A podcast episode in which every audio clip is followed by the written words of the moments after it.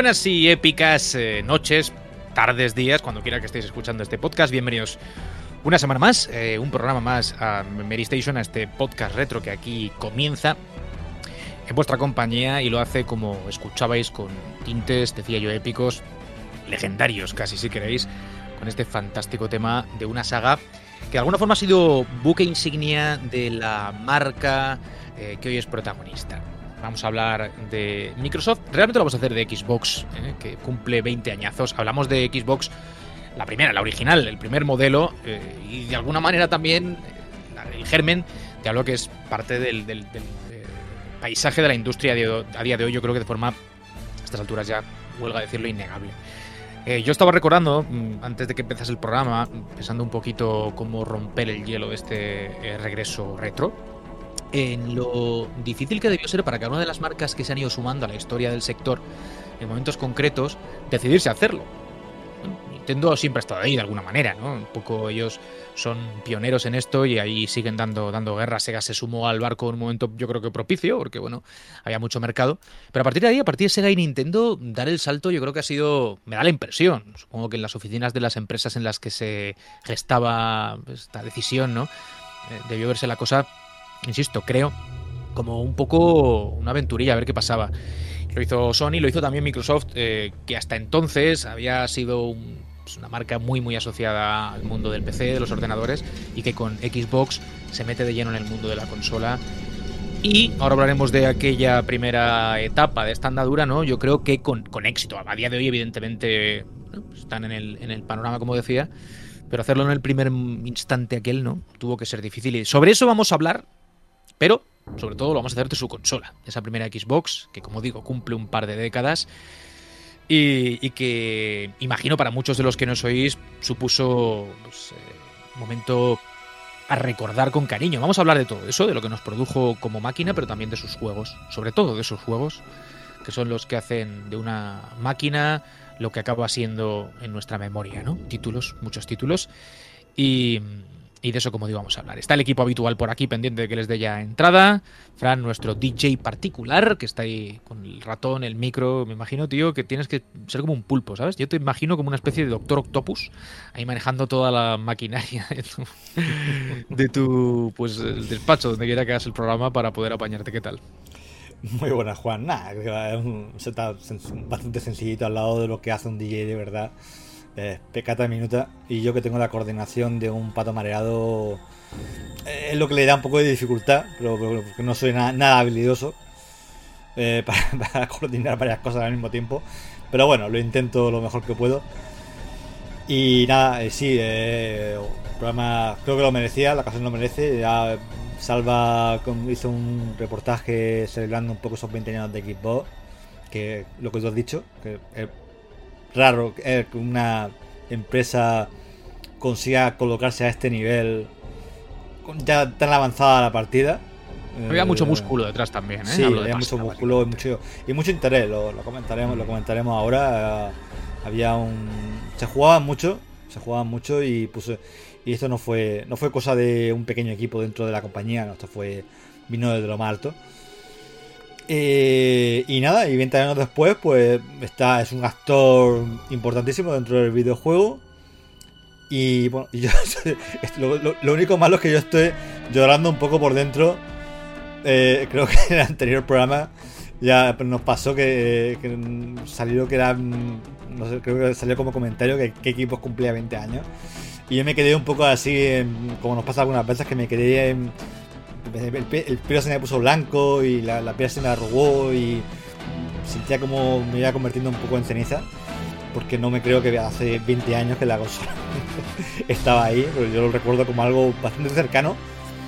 De hecho, me, todavía me cuesta un poco decir el programa Meriposca Retro, Meriposca Retro de Xbox, que retro, eso no es retro. Y luego te pones a pensar, no, no, 20 años creo que lo cataloga como retro perfectamente, así que hay que, hay apechugar y nada, a celebrarlo. Eso te iba a decir, a este programa se viene a celebrar, ¿eh? no a, a, pues a sentirse más anciano de, los que, de lo que ya somos. El día que empecemos a mirar lo que nos queda y no tanto lo que hemos vivido, mal rollo. De momento vamos a celebrar que hemos tenido muchísimos episodios nos han alegrado la vida ¿eh? y que en este podcast salen a relucir todas las, las, semanas, bueno, cada 15 días. Así que eso, positividad. Mote, eh, Xbox, tío, ¿tú qué dices al respecto?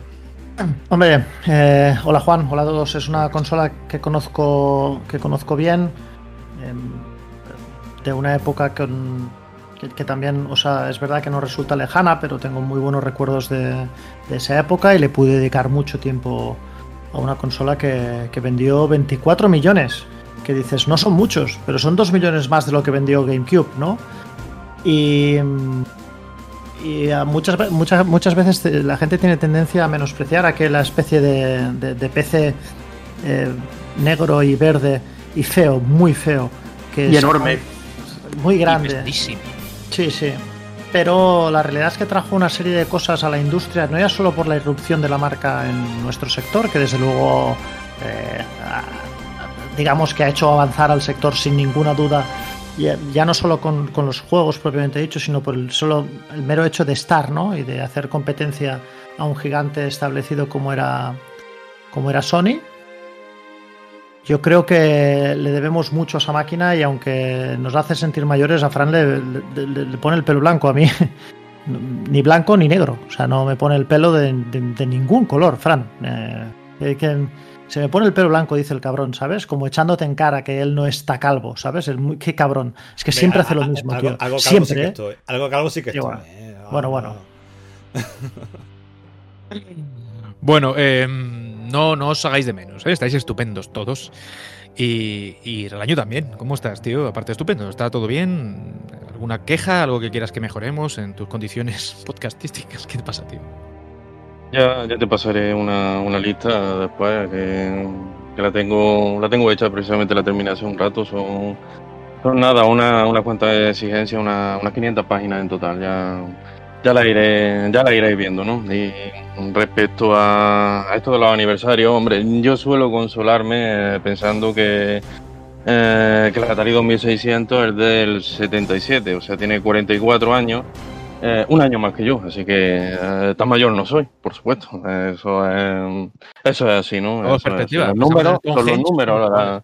Todo es relativo. Claro, las matemáticas, las matemáticas nunca mienten. Claro. Hay que despejar la X, Forcada. ¿Despejaremos esta noche? Eh, bueno, puede ser, puede ser. No, ya lo iremos viendo todo. A ver, a lo mejor tenemos una llamada en X de Xbox, por eso lo digo. ¿Qué es la de, X de, de, Bill Gates, a lo mejor el mismo Bill Gates pues viene aquí y nos lo, y nos lo dice. ¿Qué es esa X? ¿La X marca el lugar? ¿Marca el pues, lugar del Sí, seguramente, así sea. A mí la verdad es que me ha pasado un poco lo que Fran. Yo lo, lo que pasa es que yo creo que la policía del retro, que aquí tanto la conocemos, seguramente sí que aprobaría que Xbox sea una máquina retro ya. Así que nada, pues vamos a ir para adelante con un podcast retro dedicado a Xbox, aunque a mí me pasa lo que a Fran. Yo me acuerdo de, la cuando yo tuve la Xbox y la verdad es que ya yo ya estaba trabajando como profesor y todo, o sea, es como que una cosa que digo, ostras, macho, ya han pasado 20 años de esto. Y sí, así es, así que, ¿qué queréis que os diga? Mira, pero, pero fue una consola que aunque yo no es la consola que más, a la que más he jugado, sí que realmente trajo muchas cosas muy buenas. Y por ejemplo, aquí ahora acabamos de ver una, esa melodía de, de Halo, porque hacía falta un poco que los americanos, digamos que ese espíritu pragmático que tenían, mm, se dejó ver en muchas cosas de los videojuegos y una de ellas yo creo que fue la música, porque la mayoría de compositores actuales muy grandes, muchos de ellos son americanos y, y salieron ahí. Este Martin O'Donnell, por ejemplo, en fin, que, trajo muchas cosas y es una consola que aunque no yo no sea la que he jugado más, sí que todos los juegos a los que jugué tengo muy buen recuerdo, la verdad. Bueno, dice el tango que 20 años no es nada, pero para nosotros es lo suficiente como para empezar este programa hablando de una máquina. Mira, decías tú lo del asunto del origen, ¿no? geográfico al menos de, la historia.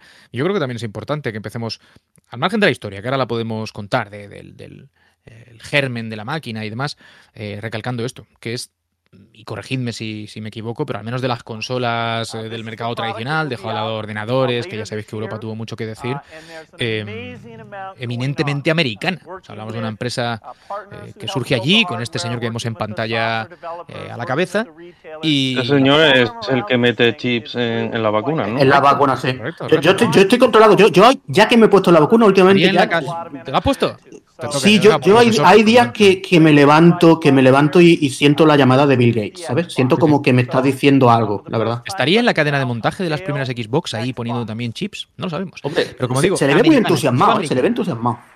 mira qué bicharraco, eh, cuidado. Y la consola también. Eh, ¿Quién coge el testigo ahora? Va, Fran. Bueno, eh, estamos, sí, estamos viendo la presentación original de, con el mismísimo Bill Gates. Y Xbox es una consola que nace de un miedo muy patente que tenía Microsoft a nivel macro, una estrategia a nivel global. No era tanto, no era tanto que Microsoft dijera no que tenemos que entrar en el mercado del videojuego porque es un mercado mm, seguramente para ellos tenía, tenía, interés y tal, pero seguramente no era su prioridad. Ellos estaban a otras cosas pero eh, ellos se encontraron con que había con que Sony no solamente estaba haciendo una máquina de videojuegos estaba haciendo un dispositivo que cada vez más estaba en los salones de estar de todo el mundo. Y además un dispositivo eso ya una, una política que introdujeron con Play, con Play 2 tenía DVD Así que ya no solo era videojuego, era la sala de Y, ya no es lo mismo estar hablando de videojuegos que de la sala de estar. Ese, esa posición de la sala de estar para las compañías, eh, cualquier compañía que se dedique a hacer contenidos, que se dedique a realizar software, sistemas operativos, como es el caso, eh, la sala de estar y el potencial de la sala de estar, pues será y delicado. Era una cosa en plan. Empezaba a verlo con miedo. Con miedo porque, eh, recordemos, PlayStation 2 era una consola que no utilizaba nada de, de ellos. Utilizaba, no se usaba su sistema operativo, no utilizaba nada, no, no le hacía falta. Era un sistema Linux. Era la competencia, por así decirlo. Y lo que Microsoft no se podía permitir de ninguna manera era que dejar vía libre para que, para que una consola una máquina que funcionara con Linux dominara sin discusión el mercado, un mercado como el videojuego que tenía iba claramente en ascenso y iba claramente abarcando más población. La, la progresión de las ventas de consolas estaba ahí, el potencial estaba ahí. Habíamos visto lo que había vendido NES, lo que había vendido Super NES, lo que había vendido eh, PlayStation y lo que estaba vendiendo PlayStation 2, que era también una, un disparate. Y, Microsoft dijo, esto tenemos que, tenemos que estar aquí, tenemos que venir con un sistema un sistema que use Windows, que use nuestro nuestro nuestro sistema, nuestro modo de entender, nuestras licencias y vamos a montar esto como sea. Lo montaron bastante rápido, con mucho músculo financiero detrás. De hecho, bueno, Microsoft ya había hecho una avanzadilla un poco si descontamos el tema de MSX y tal, que era Microsoft, era Microsoft Japón en su día y tal, pero era otro rollo. Microsoft, digamos, Microsoft como sede principal, la, americana, sí que había empezado a tantear un poco el terreno con Dreamcast, que el sistema operativo era una versión lite, por así decirlo, de, de Windows y tal, y habían ya puesto un poco el pie ahí. Y cuando vieron que Dreamcast no iba a ningún sitio, yo creo que ellos ya tenían en mente ir con todo a, por, esto y no dejar a Sony vía libre para, monopolizar ese, ese, mercado. Así que bueno, montaron una, una infraestructura con bastante rapidez. Eh, Microsoft no, es una, no es una compañía habituada, su especialidad sea el hardware, eh, montaron, tenían un equipo mm, de ingenieros muy bueno, pero con poco tiempo y bueno, con muchas resistencias también internas, como cada vez que pasa una compañía hay una corriente que te dirá, también pasó con Sony, ¿qué hacemos en los videojuegos? Esto no es lo nuestro, el hardware no, es lo nuestro, vamos a buscar otra manera. Eh, tuvieron sus dificultades, pero al final pues salieron adelante, salieron con esta consola que el tamaño y el peso y la arquitectura, que es un PC con disco duro y tal. Es una prueba viviente de que no tuvieron tampoco mucho tiempo para, para hacer. Obviamente, cuando ya tuvieron versiones posteriores, pues ya tuvieron más tiempo de diseño, ya hicieron una arquitectura más apañada y consiguieron una consola más, más, compacta. Esto fue un poco producto de las prisas.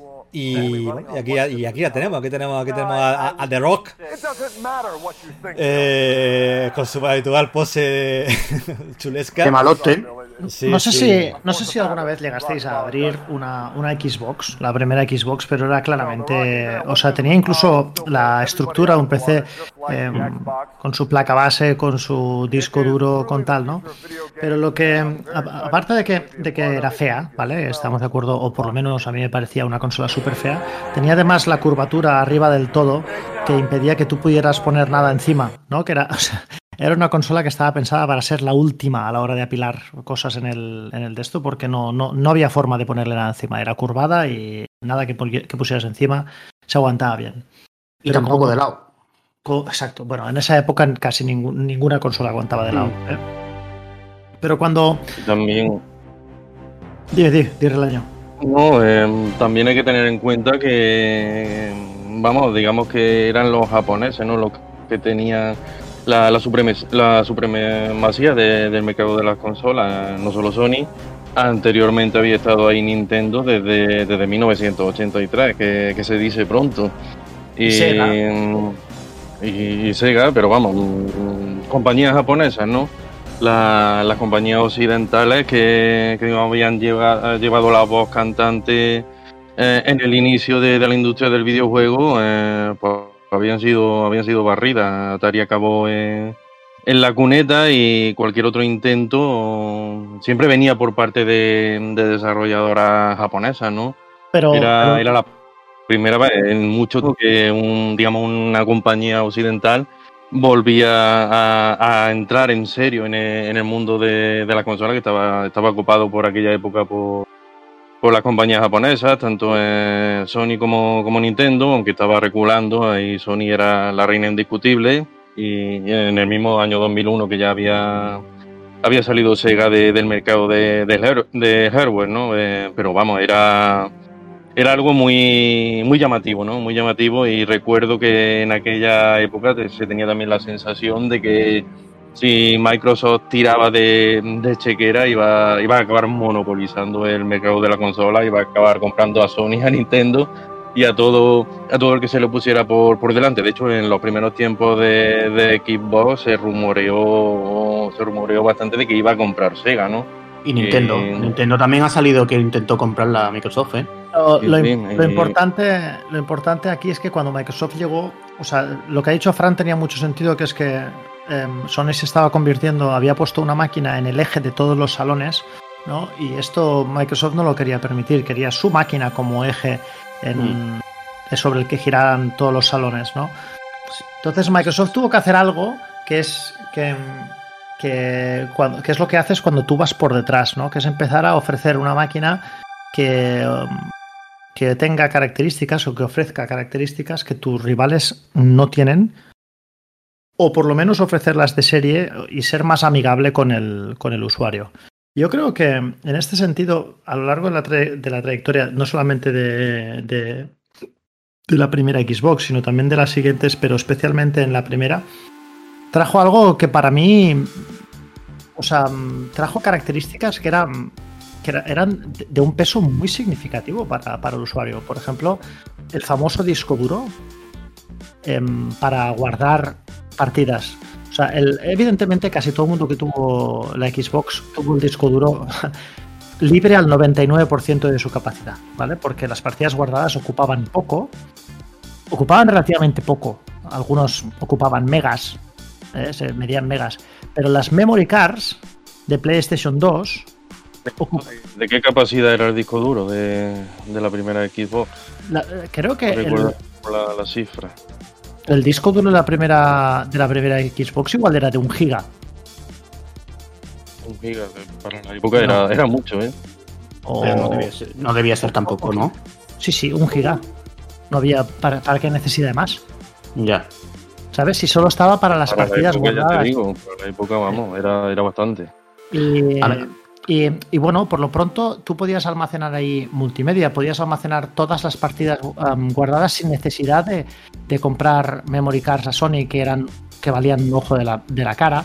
Tenías también, por ejemplo, la posibilidad de conectar cuatro mandos simultáneamente a la consola sin necesidad de comprar un accesorio extra que necesitabas en PlayStation, que era el multitap, no sé si lo recordáis, ¿vale? Con lo cual era eh, un, plus y tenías la posibilidad de conectarla directamente a internet sin necesidad de comprar el modem extra. ¿Os acordáis del modem que se ponía detrás de, la PlayStation 2? Que la gente... y, por, por, banda ancha, que también es que en eso era un salto con respecto a la Dreamcast importante. ¿Vale? Bueno, la Dreamcast sí, pero la PlayStation 2, que era con quien compatía, con quien compatía la Xbox. Tú tenías que comprar un modem que la mayoría nos compramos para jugar al SOCOM, si os acordáis, el no me acuerdo que, como, tenía un sobrenombre, el SOCOM, SOCOM no sé qué. Pero bueno, eh, básicamente lo... Es una visión, creo. bueno, total, que tú eso todo lo tenías de serie. Lo tenías de serie, ¿no? O sea, comprabas la consola y ya podías hacer sin necesidad que cuando tú te llevabas a PlayStation para jugar con los... Bueno, tenías que llevarte 50 cosas, el multitap o dos multitaps o... o ¿Sabes? Y, y este espíritu este espíritu caló, ¿no? Entre, entre, cuajó entre la gente. Sergi, pero porque es que este señor que hemos visto antes, yo creo que a, lo mejor la gente no tiene la idea de cómo era este tipo, eh, Bill Gates, en el año 98, porque es que en esa época, vosotros acordaréis que ahora mismo nos reímos un poco de él, de lo de las vacunas y tal y cual, ¿no? Pero en ese momento eh, Microsoft y Bill Gates en concreto eran como una especie de queremos dominar el mundo, pero no ya eh, no ya los videojuegos o no ya los sistemas operativos o ya Internet, no, el mundo, porque es que era una época en la que esta gente sacaba mm, proyectos que luego a lo mejor no llegaban a nada, pero sacaba una mesa con la que tú te sientas y estás conectado a Internet mentalmente. Tenían proyectos súper locos. Y entonces esta gente en ese momento, donde yo no sé si serían la empresa más grande del mundo, pero debían andar entre las más grandes del mundo de, todo. lo siguen siendo, lo siguen siendo. Pero del mundo de, todo, de todo. Yo es que creo que ni petrolera, nada. Lo más grande del mundo, cuando era Windows 95, Windows 98. lo, siguen siendo, ni petroleras ni nada, siguen siendo... Eh, eh, la compañía más grande del mundo. Bueno, pues a esta gente le daba igual sacar una consola y venderla en pérdida, que es lo que pasó al final porque ese, todo ese hardware que ellos sacaron, que realmente era bastante competitivo con respecto a, PlayStation 2, que era bastante competitivo. GameCube era algo más potente, pero mm, al final es una consola. Xbox, esa generación es la consola más potente con. Y con diferencia. Sí, no había. Pensaba yo que GameCube tenía más. No, no. Yo solo te digo una cosa. la primera. Con la primera Xbox, yo jugué a mi primer juego a 720p. Sí, sí, llegó. Con la Xbox original. llegó después, llegó después y y era muy habitual en conversiones de juegos multiplataformas, veías como tenía prestaciones superiores y eh. en potencia bruta en la consola mm, era la mejor de bastante... Burnout 3 el Burnout 3 era un juego multiplataforma que la versión Xbox yo la recuerdo como muy superior a la de PlayStation 2. Sí, sí, no, no, era, era, superior, era superior, claramente. Hablando del disco duro, por cierto, eran 8 GB, 8, 8 y 10 GB era. no me parecía poco que era, que era lo que pasaba. Es igual, nadie, nadie lo ocupó. nada. Yo lo usaba, fíjate, para el juego que estamos viendo, el Project Cota, yo lo usaba, pues me, metía canciones. Tenía una cosa muy buena, que es que le, eh, no sé si creo que eran algunos juegos, no en todos, pero en Project Gotham podías meterle canciones y podías eh, conducir con las canciones que tú le ponías en el disco duro. Y eso era una cosa como muy revolucionaria en el mundo de, de, las consolas, no estaba habituado a una cosa. Podía hacer en el Rich Racer de la Play Tener en cuenta que. No metiéndolo en el disco duro, porque el PS2 eran de 8 megas. El, lector. Ah, no, lo sabía, Juan. No, sí, sí. Y hasta aquí me Incluso tener en cuenta que, que, eran 8 megabytes lo, la memoria que tenía la tarjeta de, de, PS2 y, y, en Xbox pues en vez de mega gigas, ¿no? Y eso era, eso era, eso era bastante. Y, y vamos, era, era una ventaja, ¿no? Aunque claro Sony se hinchó a vender a vender memory cards, eso, eso está claro. Pero claro, eh, es lo que estoy diciendo, ¿no? A, eh, a, Microsoft tampoco le, importaba mucho, ¿no? Era, era su primera consola, eh, lo que quería, digamos, era, era meterse, meter el pie en la, en la industria y, y empezar a prepararse, empezar, digamos, a recorrer un camino que ellos sabían que sería duro, porque ya en 2001 estaba claro que, PS2 era, era la reina de la, de, la generación, pero prepararlo todo, ¿no? Allanar el terreno para, para ya la siguiente generación dar la campanada, digamos, como la dieron. Que vendió 24 millones de consolas, tío, que no son pocas consolas. no es poco. O sea, son 24, 24 millones. Superó a GameCube, con, que, GameCube tenía cierto nombre. Em, en el mercado. Y, lo que dices, estas 24 millones de consolas que vendió, eh, después provocaron los 85 millones de consolas que vendió Xbox 360. O sea, quiero decir, algo, algo bien se hizo y fue una consola increíble. O sea, muy claramente diseñada para el mercado americano. Muy diseñada para el mercado americano. El mercado japonés em, siempre se le ha resistido a Microsoft. Esto no ha cambiado en, en tres generaciones o en cuatro generaciones pero es que incluso os acordáis del mando original, bueno, no sé si vosotros tuvisteis la Xbox de salida, pero el mando original con el que venía la Xbox, ¿vale? Era un mando gigantesco. A mí, que yo no soy un tío que tiene casi tan grande como la consola. Yo, no soy un tío, yo no soy un tío con las manos pequeñas precisamente. Y cuando tú estabas jugando una hora y, una hora y media con, ese mando, se te agarrotaba la mano. O sea, la parte del pulgar la parte del pulgar, de, la palma, digamos, en el pulgar, se te agarrotaba porque era incómodo. Entonces sacaron lo que llamaron el controller S, que era un controller small, porque claro, imaginaos, si para el, público, entre comillas, em, occidental, el mando ya era grande, imaginaos cómo la primera vez que un japonés cogió ese mando. Digo, oiga, necesito tres manos para esto. No, no me da. eso, con eso recuerdo que hubo mucha polémica. Porque, vamos, Microsoft presentó ese, ese mando más pensando en eso, en el público japonés, en el público oriental, y diciendo que es que los japoneses pues las tenían más pequeñas, ¿no? Eh, las manos, eh, se, entiende. Y ahí ya empezaron, empezaron con mal pie en ese mercado. Pero la realidad... Sí, sí, Franti.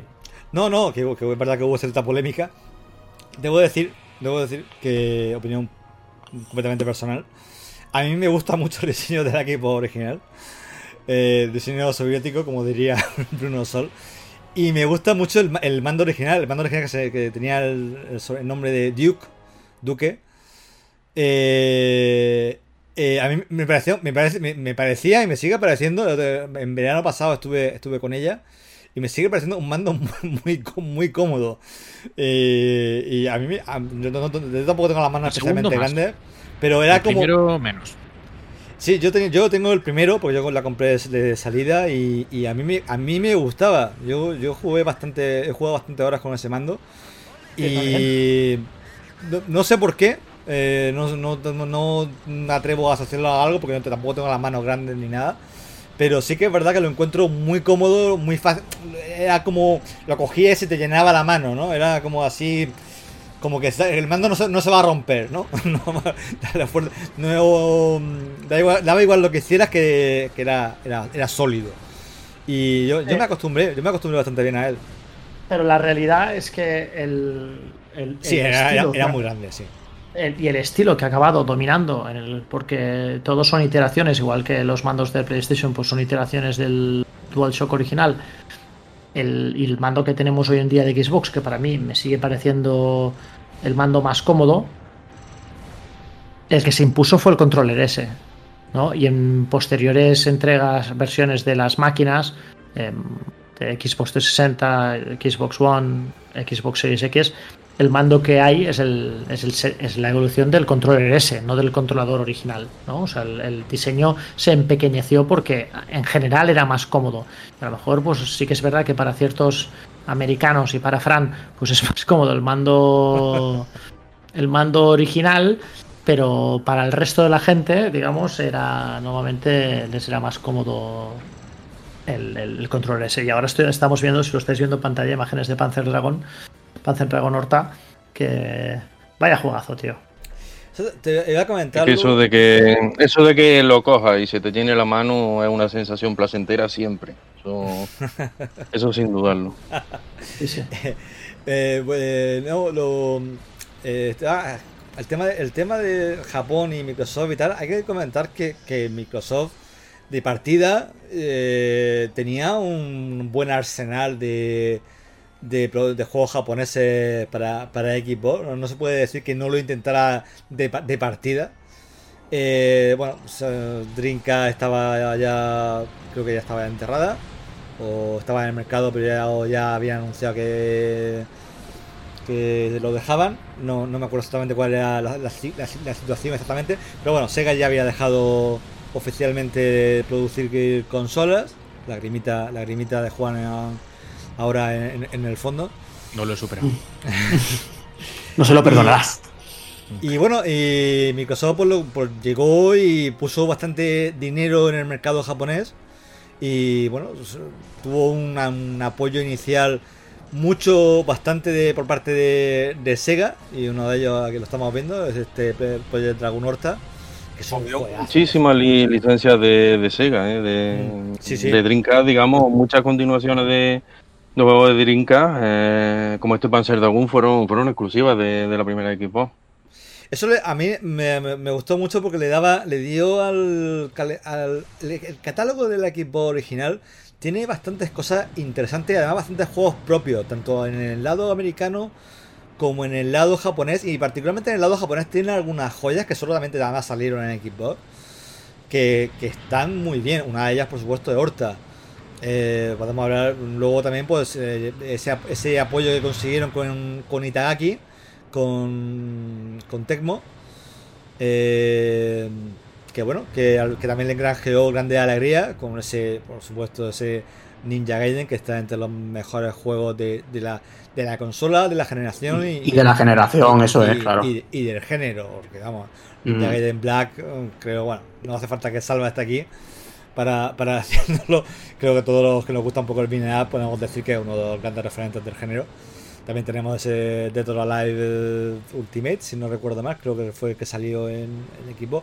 En fin, que Jets, eh, no, el, el, 3. El 3, el 3, sí, cierto, cierto. Eso fue 360, ¿verdad? Sí. Y el Stream Volley ese también. Sí, también. Ese también tuvo polémica. Había un poco de voleibol también en ese juego. Sí. Otra cosa, ahí viendo, viendo Panzer Dragon Horta, Panzer Dragon Horta, yo la verdad es que también otra cosa en la que fue, que, también la trabajó muy bien, yo creo, Microsoft, fue precisamente lo de ofrecer ese juego, lo que he dicho antes, Mote, en resoluciones más altas. Es que había juegos a 1080 en, en equipo.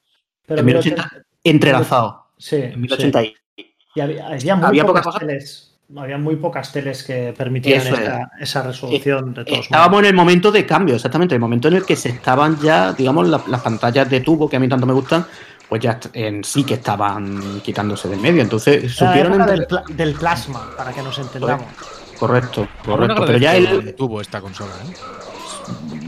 Esta, ¿tú crees la Xbox? Eh, bueno, yo, yo, la jugué, yo la jugué en, tubo, he de decir, ¿eh? O sea, lo que yo, digo, lo digo porque yo la jugué efectivamente en tubo. Sí. Ya es verdad que el 16 nuevo ya pasó con Play 2, que muchos de los eh, títulos un poco más icónicos permitían poner el formato. Pero en esta sí que es verdad que se estandariza un poquito más el tema del 16.9 y tal. Pero, pero sigue siendo una consola que, bueno, pues sus características técnicas, también por la conexión de salida, que es, es eh, vídeo compuesto, perdón agradecía, digo de salida, ¿eh? es verdad que luego seguramente haya otros, otros cables, yo la conecto por RGB al, al, bueno, al final, la tele de tubo y, se ve muy guay. Es de las últimas ya, porque ya el siguiente paso eh, pierden. Esta todavía se, agradece. Claro. Sí, sí. Ah, the Dragon Sword.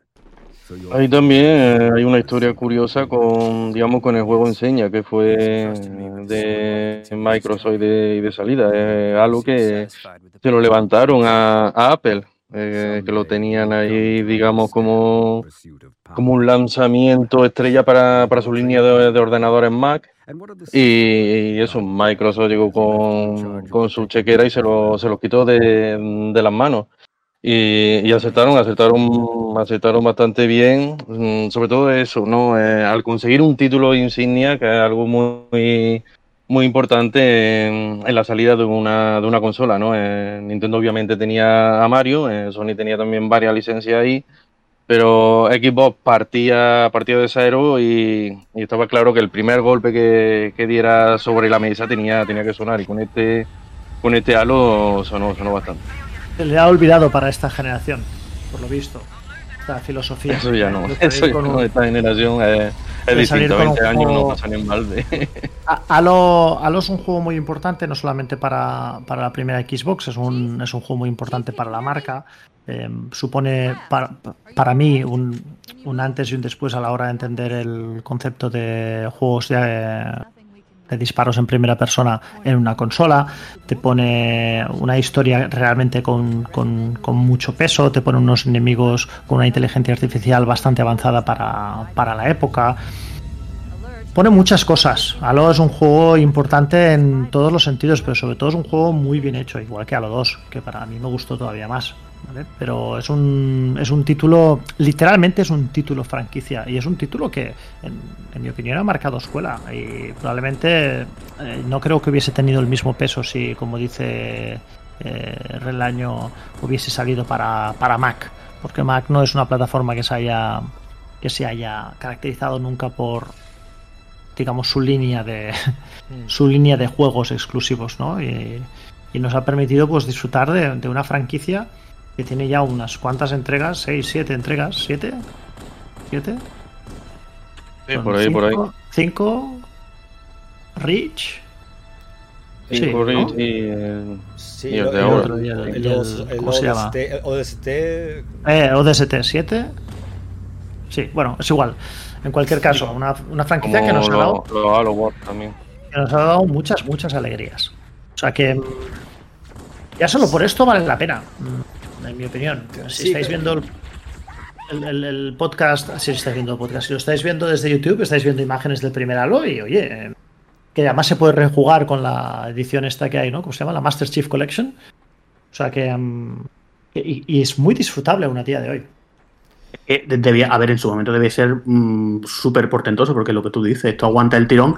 Y yo lo que me pregunto, dice, eh, lo iban a sacar en Apple, vale. Pero, ¿y los ordenadores Apple de entonces, que tampoco Apple le ponía, nunca se ha entretenido en meterle gráficas potentes a los ordenadores, podíamos ver esto? Es que yo lo dudo, ¿no? Porque al final era una consola que era la más potente del momento, supongo que también le vino muy bien eh, salir ahí y no en un ordenador Apple, vaya. De, de todas maneras, era, en, en, el proyecto original era otro rollo, porque era más una especie como de RTS, un juego más táctico. Eh, en, en, tercera persona y tal, ¿no? Era, era en lo, que mostraron para Mac era otro rollo. Eh, pero también esto tenía su historia, porque, la, porque eh, eh, Bungie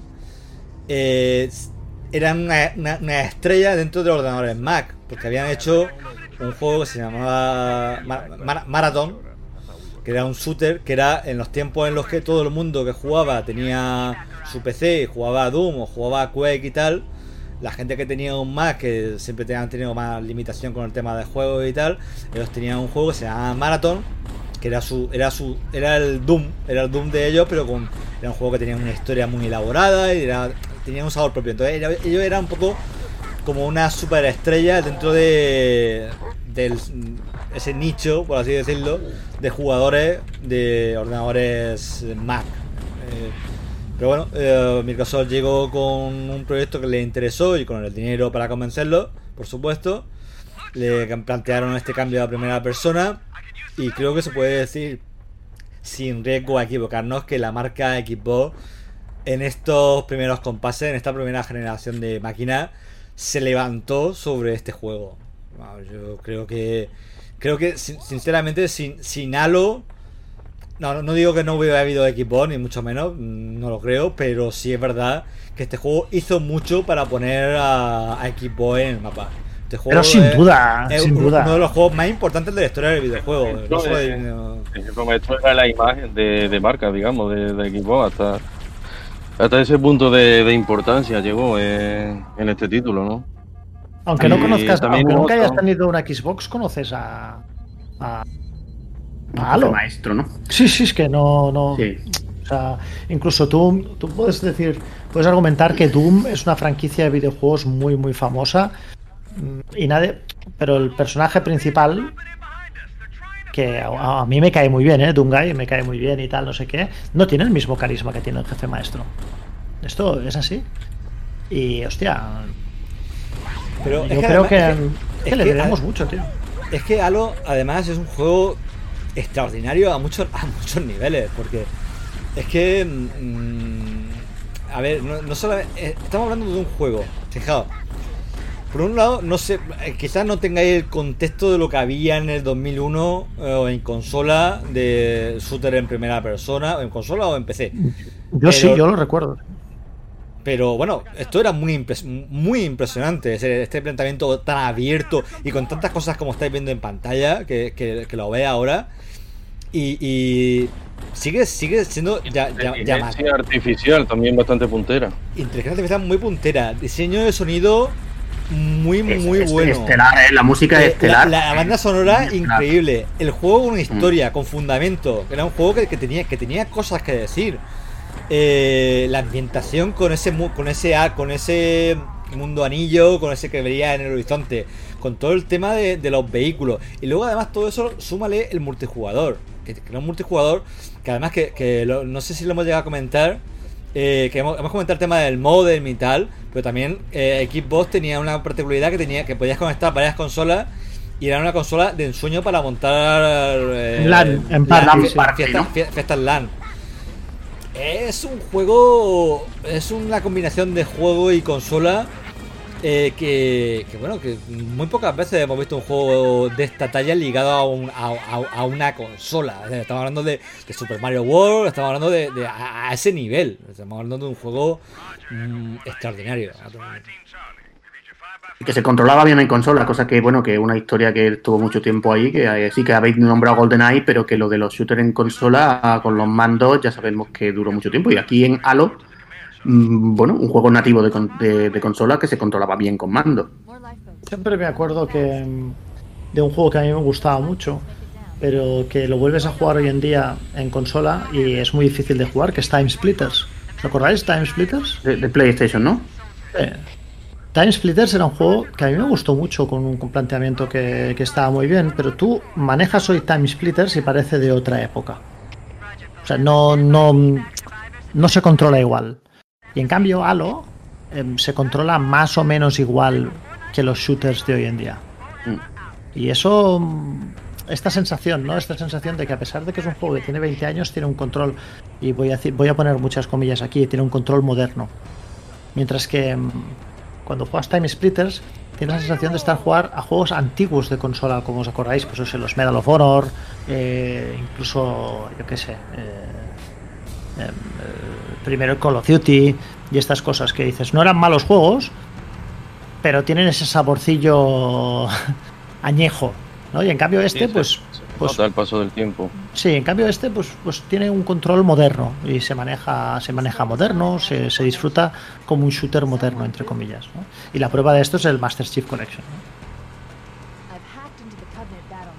Luego también hubo digamos, otro, otras exclusivas eh, que Microsoft sacó de la competencia, eh, que no salieron tan bien, ¿no?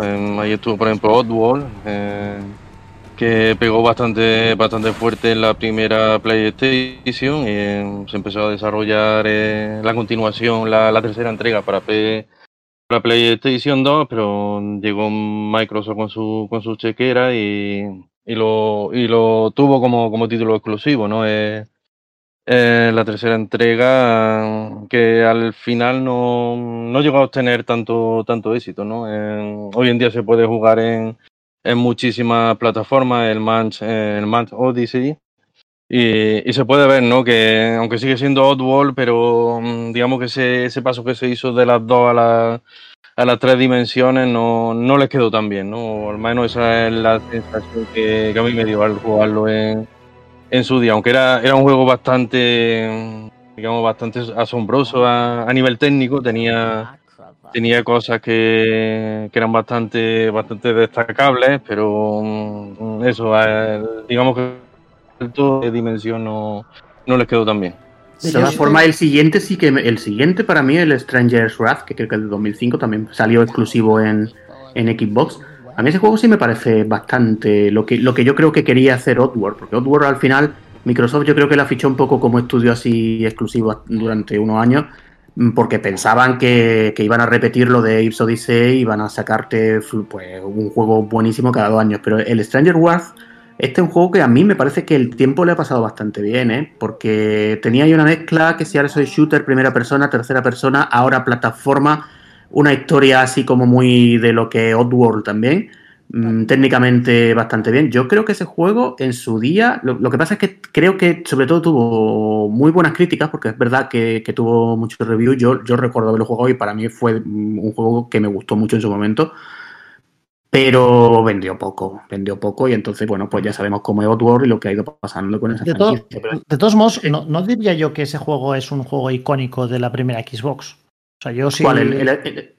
Sí, yo sí, si quiero citar, o sea, si por ejemplo yo pusiera un juego que representara la Xbox original, yo me iría, por ejemplo, a Splinter Cell o uno de mis favoritos, ¿no? Que es Caballeros de la, de la Vieja República. República que es em, precisamente junto, justo ahora que he estado con, con, Mass Effect, ¿no? El, primero recuerda muchísimo a Caballeras de la, de la Vieja República. Es un. De hecho, la, primera Xbox tuvo unos cuantos juegos buenos dentro del universo Star Wars, no solamente Caballeros de la Vieja República, también tuvo, si no recuerdo mal, el. el ¿Cómo se llama? El. Ayúdame, año Jedi Knight. El Jedi Knight y también el. ¿Cómo era? ¿El Racer, no El, no, era el, el, Republic Commando, eso que no me, no me acordaba. El, Obi-Wan. ¿eh? El Obi-Wan ya no era tan bueno. ya, no era tan bueno este, no. Pero tuvo, quiero decir, tuvo estas, estas franquicias que para mí, o sea, KOTOR fue para mí un, juegazo, uno de los juegos que, que más he disfrutado probablemente, eh, o que, que, más disfruté en, en esa consola. Y después hay otros títulos de los cuales creo que es indisociable. Eh, por ejemplo, eh, eh, no sé, Jade Empire, por ejemplo, o, si me. Si me yo creo que Splinter Cell es uno de los que más me ahora me viene, me viene a la mente. ¿El Jade Empire Motenai no te pasa como que un juego que en su día se sacaba 10 en todos los análisis, pero yo no conozco personalmente a nadie que se lo terminase? Ya conoces a uno, que soy yo. Bien, bien, me alegro. De hecho, una de las pocas cosas que, una de las mm. pocas cosas que lamento de que el foro desapareciera es que ahí estaba mi lista de juegos terminados de Xbox y de PlayStation 2 estaba la lista completa. Y por supuesto, no sé, Fable, ¿no? Que creo que sería muy injusto hablar de, Xbox y no sacar a, y no sacar a, Fable. Que es ese juego que Peter Moliné. Que Peter Moliné. Ese fue el No Man's Sky de la época, solo que salió mejor que No Man's Sky en su momento. ¿Vale? Creo que Fable tuvo el problema de que, de que Moliné quería que fuera una cosa y de repente se dio cuenta de que no podía ser, de que su, su ego extendía cheques. Era todo. ¿Sabes? ¿Sabes cómo no podía pagar? La, frase, la frase de Top Gun, esa su ego extiende cheques que tu bolsillo no, no puede pagar. Pues un poco así, pero no quitó que fuera un, un gran, gran juego Fable indisociable para mí de la marca Xbox. A ver, no, no faltamos respeto a Molinero que, que, me enfado. Hombre, a, mí me, a mí me gusta mucho Moliné, ¿eh? solo que a veces ha pasado de boca chanclismo. No, aquello del que había que clicar en la pantalla, es la movida esa que había. ¿Sabéis lo que os digo? Que a ver qué era lo que se ocultaba al final, aquella historia que hubo que molaba mucho. ¿Cómo se llama esa movida?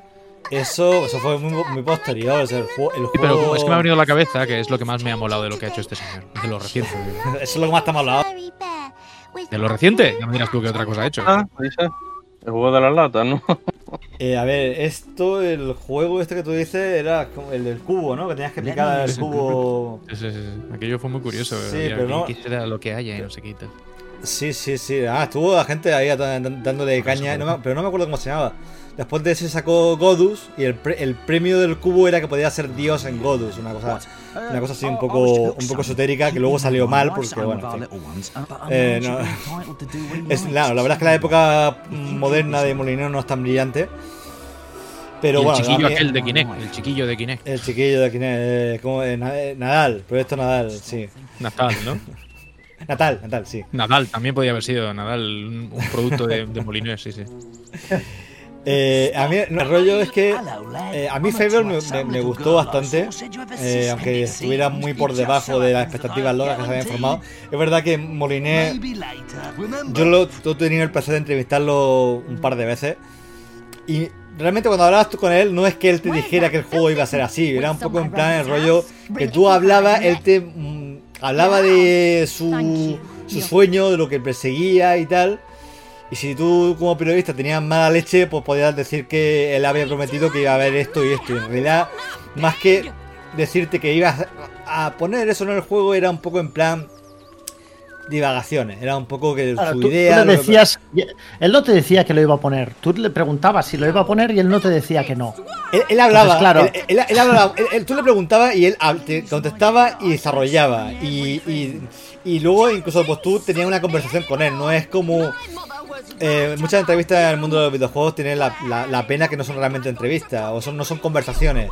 Tu pregunta, el otro te responde un poco siguiendo el guion y para de contar. Realmente, no muchas veces las entrevistas en el mundo de los videojuegos, sobre todo en temas de, de pases de prensa y tal, que hay, que hay muchas, muchos medios y no, obviamente, pues no, no se puede no puede haber conversaciones de una hora así tal que realmente hables con la persona. Pues él, incluso con tiempo limitado, él siempre se tiraba más tiempo hablando y tenías conversaciones con él. Era uno de los pocos que tenía la confianza un poco de con el que podía hablar con él, con él. Y te explicaba y te desarrollaba. Y tú luego ya usabas esto como, como querías. Pero bueno. ¿Te has dado eh, cuenta, Juan, de que no notas que Fran es un poco es un poco blando con Moliné porque más o menos le está diciendo, señor Moliné, ¿se ha acostado usted, ¿se ha acostado usted con mi mujer? Yo no digo que no. Exagerado. Yo no, no estoy diciendo que me no confirmo ni, A ver, Moliné. El juego de Moliné importa, y ese es el tema. Sí, el rollo, a ver, eh, Moliné es directa o indirectamente una de las personas con las que más he disfrutado en los videojuegos, porque alguno de mis juegos favoritos o lo ha dirigido él o lo ha hecho un estudio que hacía él. Estaba hablando de, Syndicate, estaba hablando de Populous. Dungeon Keeper, a lo mejor no. Black and White. Black and White, Dungeon, Keeper. En todos esos juegos, o bien era su empresa, por ejemplo Syndicate, que no era, él no era partícipe directo, pero era su empresa, era Bullfrog. O era el director, como pasaba en Sim, en Sim Hospital, en Sim Park, eh, en Populous, etc. Entonces, pues, bueno, yo le tengo cierta admiración. Y en todos los, la mayoría de los juegos, como me pasa con Fable, que tienen un toque original que era que, tú lo identificabas como algo suyo. Era su idea, sus ambiciones y tal, los veías plasmados y veías por ellos juegos diferentes. Yo creo que Fable es un juego que está bien, es original, está un poco muy limitado. Creo que Fable 2 es un juegazo, es un, juego de sobresaliente. Y bueno, y en fin, que es un juego, que es bueno, otro juego propio de, la consola, que es lo que hemos comentado, que es una consola que tiene bastantes juegos propios, bastantes juegos interesantes que solamente salieron ahí.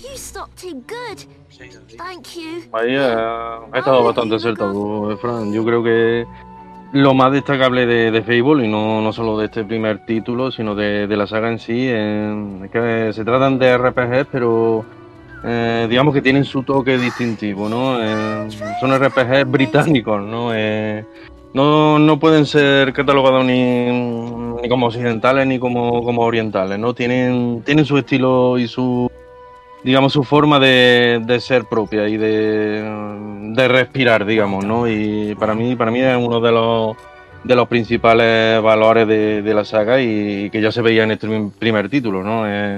No salían la mayoría de las cosas que Molineo había dicho o, había o había obviado, ¿no? Eh, no había dicho ni que sí ni que no, pero oye, eh, fue un muy buen juego y, y, un título muy, muy destacado, eh, sobre todo teniendo en cuenta la cantidad de, de RPG que, teníamos por entonces, ¿no? Oye, ¿qué me decís de, de eh, Conker, ¿eh? esa ardilla irreverente, que también es un pedazo. Oh, qué grande, qué grande. A mí, yo debo reconocer con que yo la tuve de salida, bueno, en mi casa con mi hermano desde hace muchísimo tiempo, gracias a Dios, las consolas entran, o entraban, ahora ya cada uno vive la suya, ¿no? Pero entraban el día del lanzamiento y, aunque no seguramente sea la consola a la que más horas le he metido, porque pese a que muchos de los títulos de los que estamos hablando y de los que hablaremos sí que son eh, bueno, fantástico, si quieres así por decirlo fácil. Quizás los géneros no eran los que más me atraían, o el planteamiento, o la franquicia en sí misma, lo, lo, que queráis, ¿no? Había cosas que sí y otras cosas que a lo mejor no tanto. Pero mientras que en otras máquinas del momento, pues sí había más variedad o juegos que me seducían más, ¿no? Pero sin embargo, este sí que es un título al que le tengo bastante cariño, porque se acerca quizá más, a mi modo a lo mejor de ver, eh, no sé, los títulos más, más interesantes, ¿no? Que los que me suelen eh, llamar más la atención se parecen más a, Conker y además tenía el aliciente, pues eso, que, que yo creo que no ha habido otro personaje como este, seguramente. Y además que creo que no lo hemos mencionado hasta ahora, ¿no? Eh, la gran jugada que también tuvo Microsoft a, quitarle a Nintendo su principal second party, ¿no? Eh, Rare, que, que vamos, era era, digamos, su desarrolladora principal, eh, aparte de la propia Nintendo, eh, tanto en Super Nintendo como en Nintendo 64. Y, aquí se fueron, se fueron con Microsoft, ¿no? Y, se llevaron, digamos, su, sus licencias propias, como, como este Conquer, que, que, ya lo tuvimos en Nintendo 64. Eh, pero que salió, digamos, un poco a regañadientes, ¿no? Por parte de Nintendo, porque era, era un juego muy gamberro, muy, muy transgresor y, y todos sabemos que, a Nintendo eso no, le gustaba mucho. ¿Y, cómo le ha sacado partido Microsoft Tarrer, eh? Oh, madre mía. madre mía. Bueno, ahora sí, ahora, sí con Sea of Thieves.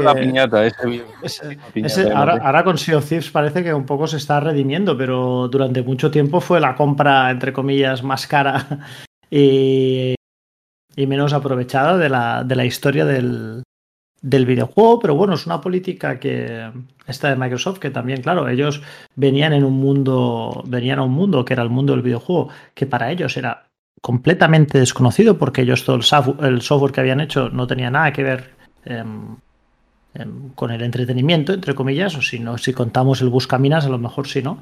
Pero, y el solitario, pero poca cosa, poca cosa más. Y claro, de repente, pues fueron a buscar lo que lo que les parecía más o menos bien.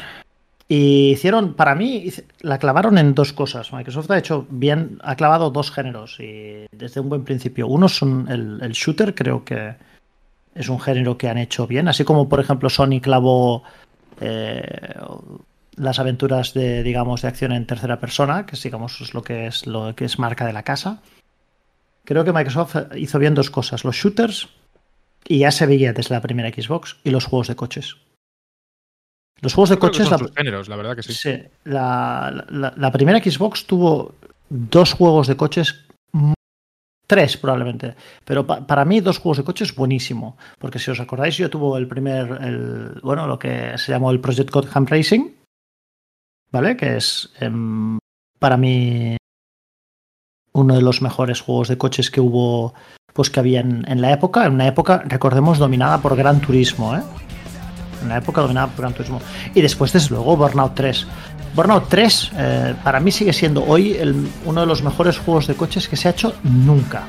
A nivel arcade, seguro. Sí, sí, a nivel arcade, claro, no a nivel de simulación. Sí, sí, sí, arcade total, vamos.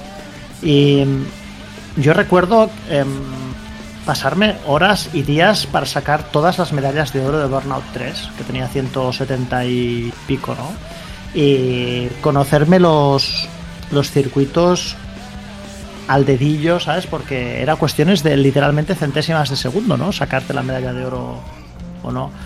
Y creo que la clavó. O sea, son dos géneros cuya evolución a día de hoy prácticamente creo que puede decirse que Sony, el género del shooter, no es su género favorito, Creo que el género de la conducción es un género que era importante hasta que vieron que le pasaban la mano por la cara y de repente para Sony dijo, bueno, tampoco es tan importante el género de la conducción.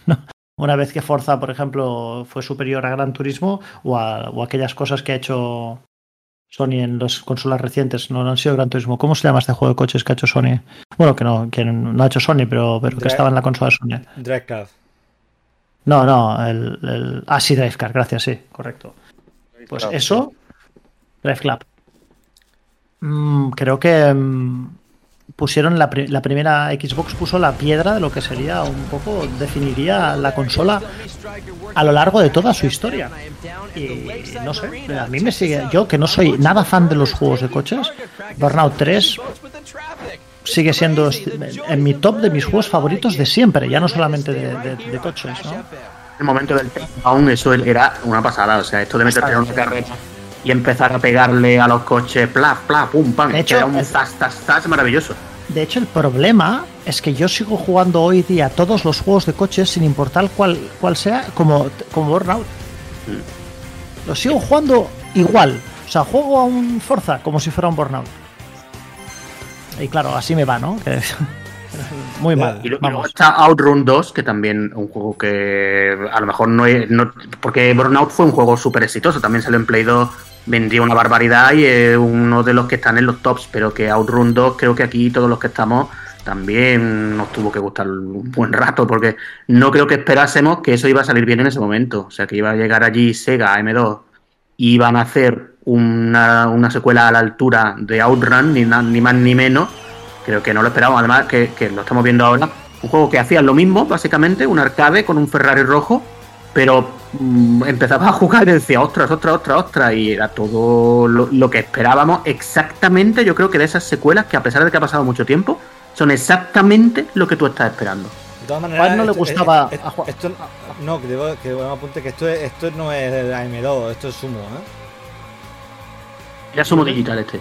Yo te digo una cosa, Juan no jugaba a Outrun 2 porque él vivía en Outrun 2. O sea, si tú habéis, habéis, veis fotos de Juan de la época de la Xbox, estaba en un descapotable con una rubia espampanante al lado. O sea, ¿para qué iba a jugar a Outrun 2 si esa era su vida? Todo parte, todo parte ahí. Ah, hay fotos por ahí en Twitter de Juan en una recreativa de Outrun. ¿Sí o no? ¿Juan? ¿Lo, ves?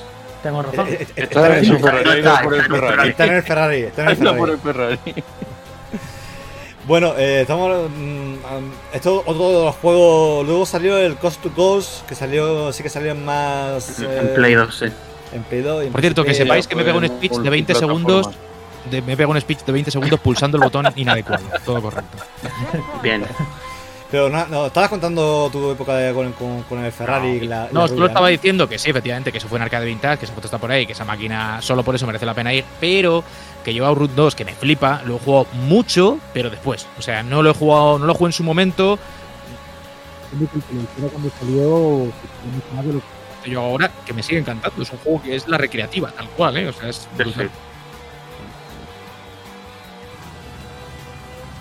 Es un, es un juego espectacular. Muy a menudo, Fran. Muy, muy a menudo la pongo un ratito, te echas un par de partidas y te quedan nuevo. Y es para mí, a estas alturas, que ya sabéis, eh, tiempo además yo lo he dicho muchas veces, para mí es importantísimo que un juego me, me ofrezca cosas de forma inmediata.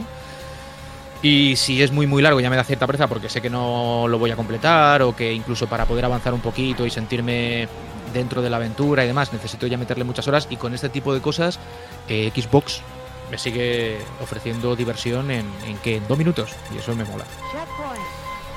Eh, iba a comentar que bueno que, la, verdad es que la estrategia de, de, Microsoft con el tema de vale cómo conseguimos mm, partir de cero desde cero de no ser una compañía que no produce videojuegos a montar no solamente sacar una consola sino darle darle título entonces lo hemos ido repasando a lo largo del programa, pero la verdad es que te pones a pensar en todo lo que hicieron eh, y todo lo que abarcaron y es, interesante porque ves como a base de, maletines, por así decirlo, eh, consiguieron montar una bueno un catálogo propio y una semilla de lo que sería ahora Microsoft Studios bastante interesante. Hemos hablado de, de Rare, que no es que se lo quitara a Nintendo, es que se, lo compró. Eh, una morterada de millones. Nintendo dijo que adelante, todo vuestro, y, lo, compró. Eh, esa no salió tan fructífero como ha apuntado, apuntado a Mote. Eh, bueno, eh, Rare sacó juegos como Grab, by the Ghoulies, que es un juego bastante original, otro juego propio de la, de la consola, que no ha salido en ningún en ninguna otra plataforma. Bueno, sí, salió en el recopilatorio de Red Replay. Pero bueno, que era otro juego propio, pero no era un juego, no era el, juego triple A que te vende consola. Era un juego muy, muy, muy suyo, muy original. Que para mí le da encanto un poco al catálogo también de la consola, pero quizás no es lo que Microsoft estaba buscando en ese momento. Lo mismo con Conker. Pero luego vemos, por ejemplo, el tema de, de que era una compañía especializada en PC.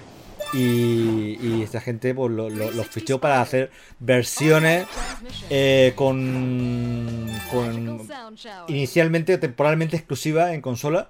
Kotor, por ejemplo, salió primero en Xbox, luego un año después salió en, en PC. Eh, Jade, Empire creo que lo mismo, o si tardó más tiempo en llegar a PC todavía. Eh, todos los juegos que hemos comentado de Sega, por ejemplo este que estamos, que estamos comentando, el tema de, de Fable con, con Lionhead, también los lo ficharon.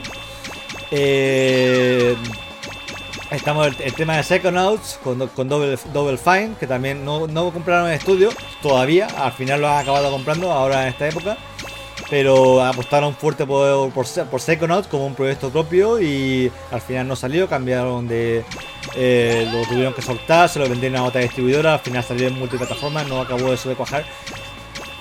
Hay algunos juegos propios de la consola, como por ejemplo estoy pensando Brute Force, que, que veían con mucho hype, eran exclusivos y tal, y luego no, no cuajaron, pero es lo que le da también un poco el toque de sea la consola, todos los juegos de Sega y tal el Jet, eh, Set Radio Future, que me parece un juegazo, lo voy a pinchar ahora mismo porque me parece. Totalmente. Es un juego espectacular. En fin, que la, verdad es que la Microsoft se curró la manera de tener rápidamente el tema de Halo, ya, lo hemos comentado, en fin. Que, que, es curioso cómo consiguieron en muy poco tiempo montar un plantel para darle de comer a esta consola. Y también los videojuegos, digamos que eran que hasta entonces habían sido más de PC, ¿no? Eh, como el Elder Scrolls 3, el Morrowind, que, que, para muchos es el mejor videojuego de, de la saga. Eh, no solo estuvo en PC, sino que también, también salió en Xbox. Eh, creo recordar que también hubo una, una versión de Doom 3. y vamos, y ahí ya obviamente también se benefició Xbox del hecho de ser un PC, ¿no? montado en una carcasa de, de consola, ¿no? Pero, pero era todo un lujazo, ¿no? Tener ahí el, por ejemplo, el Elder Scrolls de 3 y poder jugarlo en una consola, no, no tener que tener un, un PC de, de la época, eh, que obviamente era una máquina mucho, mucho más cara. Reño, Reño escucha, escucha esto. Oh.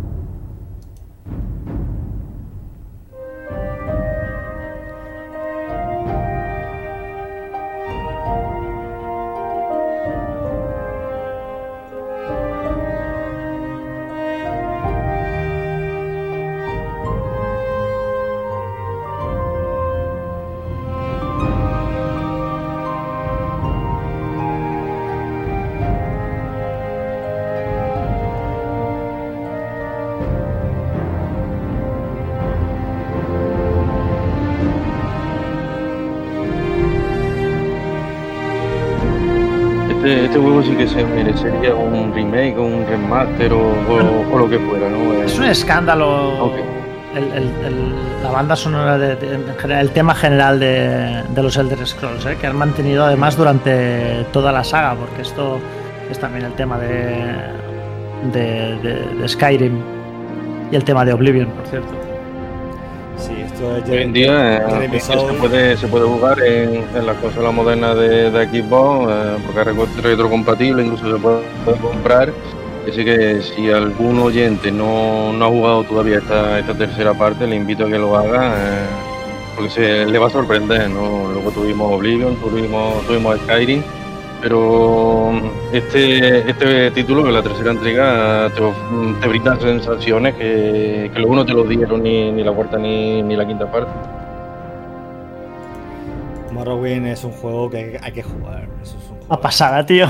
Puto Morrowind, cabrones. Qué pedazo de juego. Es increíble. Eh, la versión de Xbox, mm, bueno, no era la versión de PC, obviamente, pero fue, fue, una versión muy digna y no había nada parecido en consola en aquel entonces. Entonces, pues, en fin.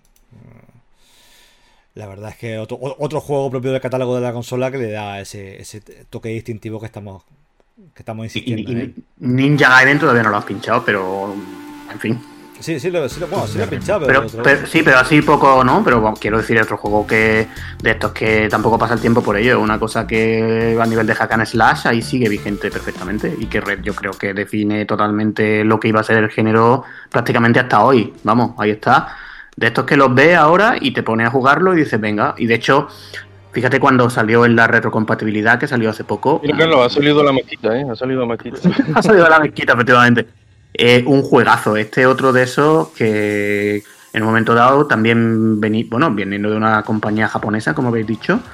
Eh, en fin, no creo que tampoco en Microsoft se pensaran que iba a salir también esto. Y bueno, y creo que nadie, porque al final la saga Ninja Gaiden era una cosa bidimensional, en plan, en la NES llevaba mucha tradición, pero es que este, este cambio absoluto a la saga para convertirlo en un hack and slash en, en 3D, en fin, que, en fin, el padre de Bayonetta, totalmente. Bueno, y que una jugabilidad. Bueno, era, perdón, era lo que. Los juegos difíciles por antonomasia en la época, ¿no? Los Dark Souls de la. De la, de la época. Juegos que, con, que, querían cierta precisión, no era un, un machacabotones, ¿no? Era el Ninja Gaiden, era el típico juego que si te despistabas te mataban en la, en, en la intro, ¿sabes? O sea, no, no, no era un juego de machacar y machacar y machacar. Cosa que después, por cierto, se cambió en los Sigma.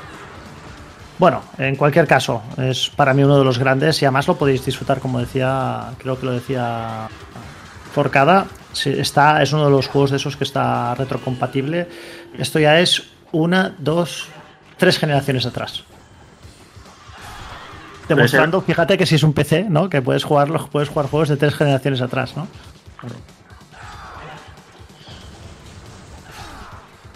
La verdad Tuvo esa actualización, ¿no? Que, fue Ninja Gaiden Black, que, ya para mí es el mejor título de, la saga sin, sin duda. Digamos que ahí ya lo pulieron al máximo y que funciona con la precisión de, un reloj suizo. Es, algo, es algo alucinante, ¿no? En, digamos, la, precisión sobre todo del control que no solo tienes que tener unos, unos reflejos prácticamente inhumanos, sino, sino también una, una habilidad a los mandos que, pocos juegos más te, la exigían tanto antes como ahora, ¿no? Y difícil, ¿eh? lo has comentado. Oh, difícil como, el que más. Pero vamos, que, ríete tú de, de, Dark Souls y, y Sekiro. eran, juegos, eran, juegos, eran juegos exigentes, es verdad, ¿no? pero a mí lo que me sorprende es que eran juegos exigentes, pero que se manejaban muy bien y hace 20 años de esto.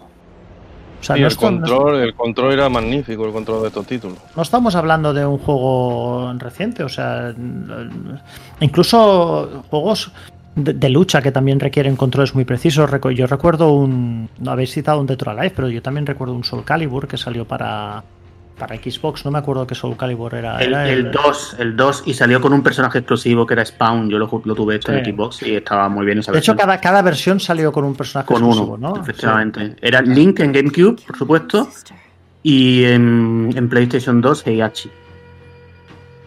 O sea, y, salió súper bien ese juego. Se, manejaba en, en, general.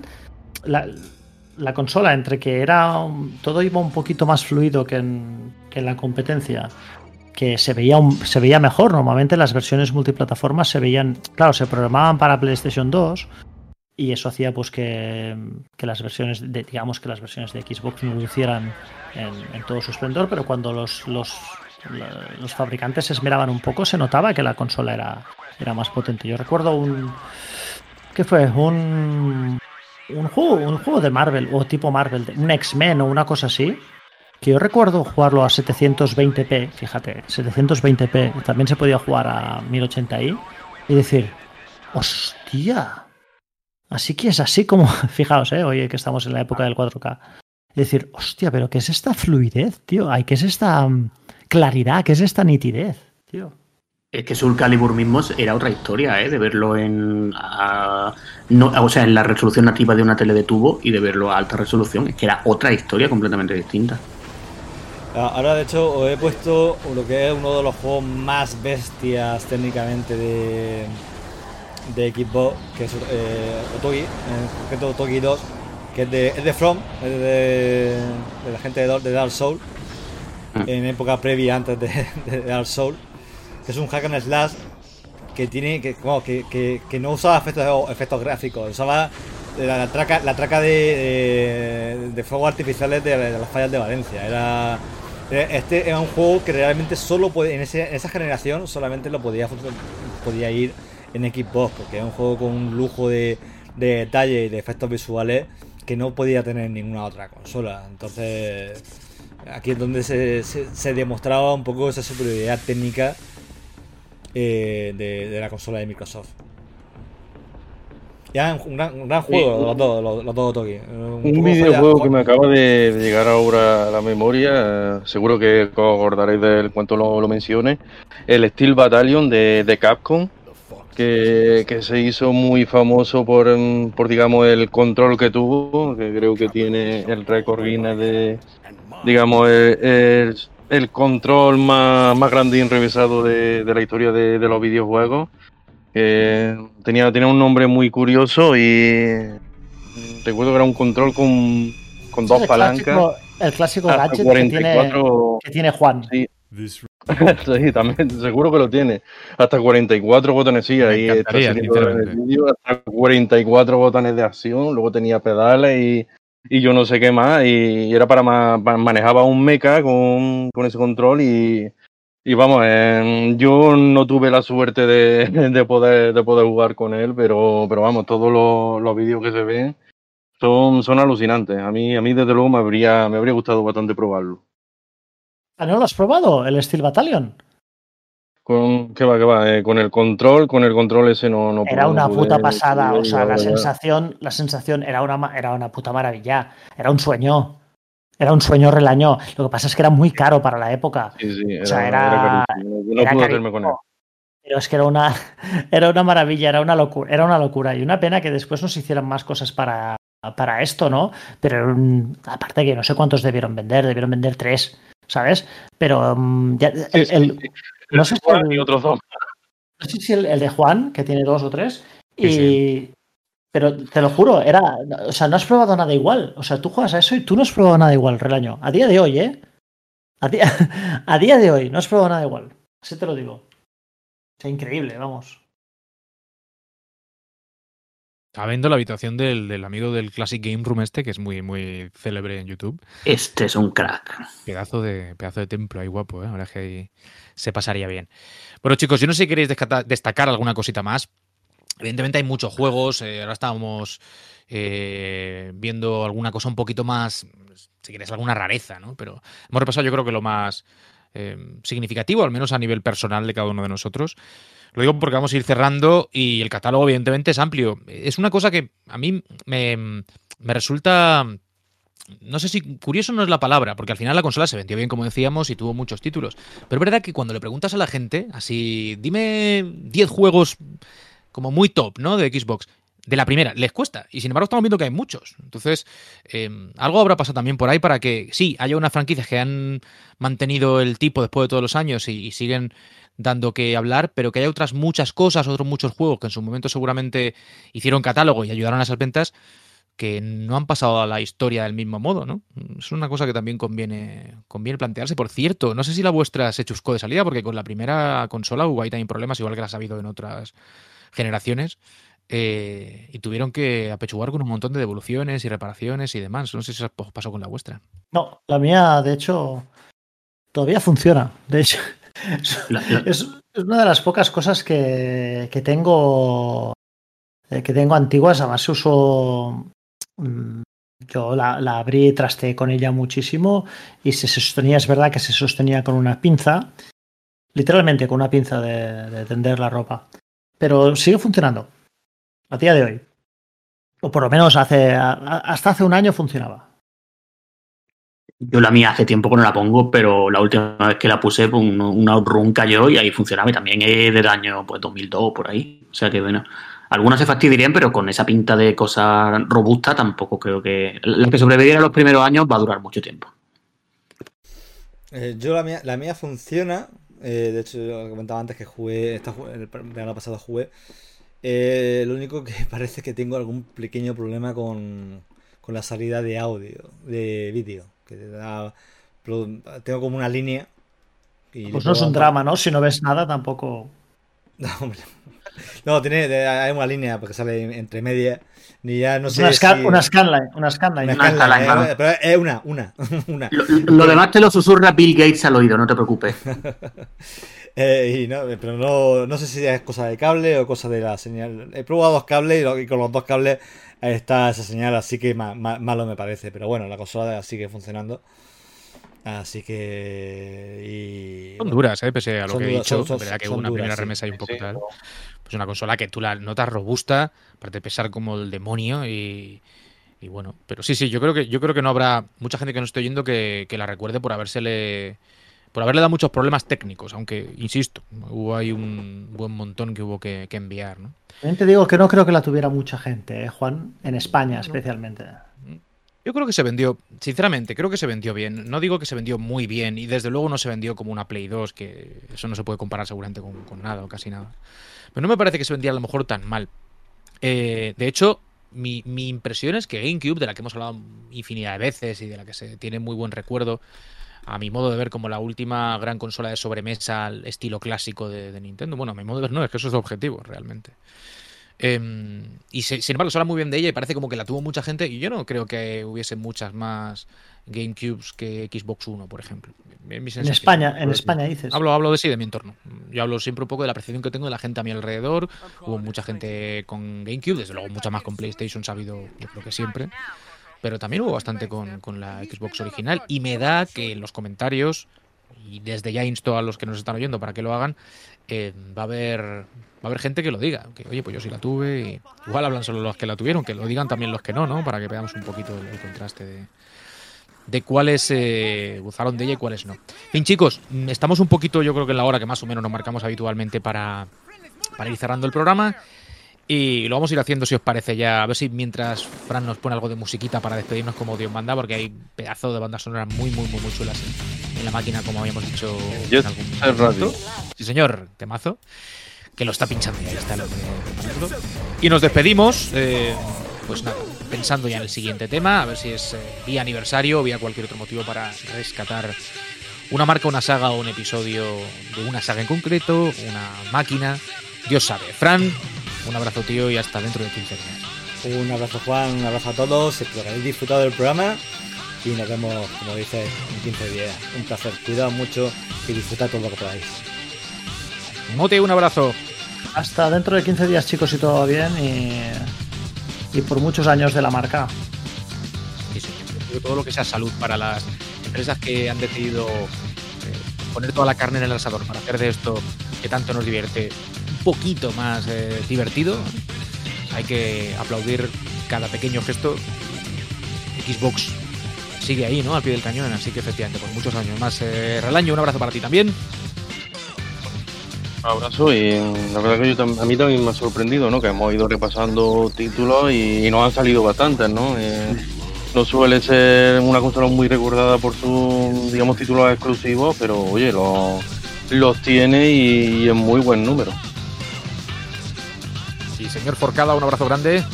Un abrazo a todos y nada, yo tengo ya una idea, yo tengo una idea para el próximo podcast retro, así que bueno, luego la comentaré y a ver si al final fructifica. Nos vemos en 15 días. Nos vemos en 15 días, eh, efectivamente, vamos a debatir un poquillo, a ver qué, es lo que nos propone Carlos. Y a vosotros os propongo que dentro de dos semanitas volváis, seáis fieles, eh, espero que sea porque os apetece, no porque os lo mando yo. Y, además nos estamos acercando ya a fechas que huelen a verano y huelen también hacia la temporada. Eso es una cosa que aunque quizás todavía un poquito pronto, conviene dado que volvemos cada dos semanas y no como lo hacíamos antes cada siete días, empecemos a comprar. Chicos, un abrazo como siempre enorme, nos vemos y ya sabéis, pasaremos lista, no faltéis, adiós.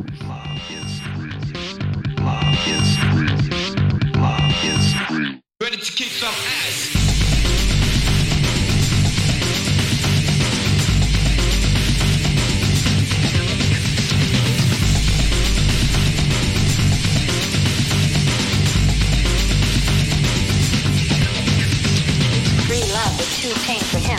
Free love is too tame for him. Free love, free love is too, too tame.